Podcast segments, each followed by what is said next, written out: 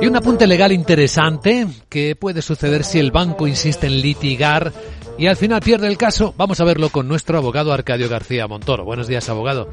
Buenos días, Vicente. ¿De qué hablamos? Pues ayer mismo precisamente conocimos dos sentencias, una del Tribunal Supremo y la otra de la Audiencia de Salamanca que pone los puntos sobre las sillas en este tema. Mira, parece, parece que no es lo mismo que demandemos cualquiera de nosotros, consumidores, lo que queramos, frente a que lo haga persistiendo en el conflicto, en el pleito, una entidad financiera cuando existen serias dudas de derecho.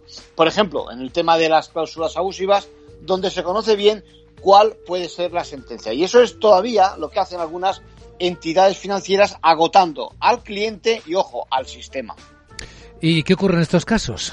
Pues evidentemente que la sentencia acaba favoreciendo al consumidor y que las costas, es decir, los gastos del proceso los tiene que pagar el banco. Pero algunos pensamos que esto, esto no es suficiente, Luis Vicente, y vemos temeridad e incluso cierto fraude en esta clase de actitud financiera. Es más, desde el principio, es decir, cuando se hace la reclamación previa, debía de considerarse que tenía razón el consumidor, porque lo contrario supone una sobrecarga de la justicia y de las arcas públicas, como dice esa sentencia, bueno, esa resolución de la audiencia de Salamanca en un caso de multidivisas. El problema es que por ello solo se impone una multa de mil euros al banco. Ya me dirán qué tiene de disuasorio esta sanción, aunque a esto se sume pues eso, lo de pagar los gastos de defensa y representación del cliente que reclama. Sí, pues casi nada. En conclusión.